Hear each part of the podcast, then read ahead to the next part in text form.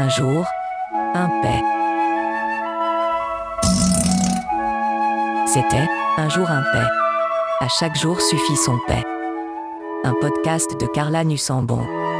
Envoyez-nous vos meilleurs paix sur unjourimpaix.gmail.com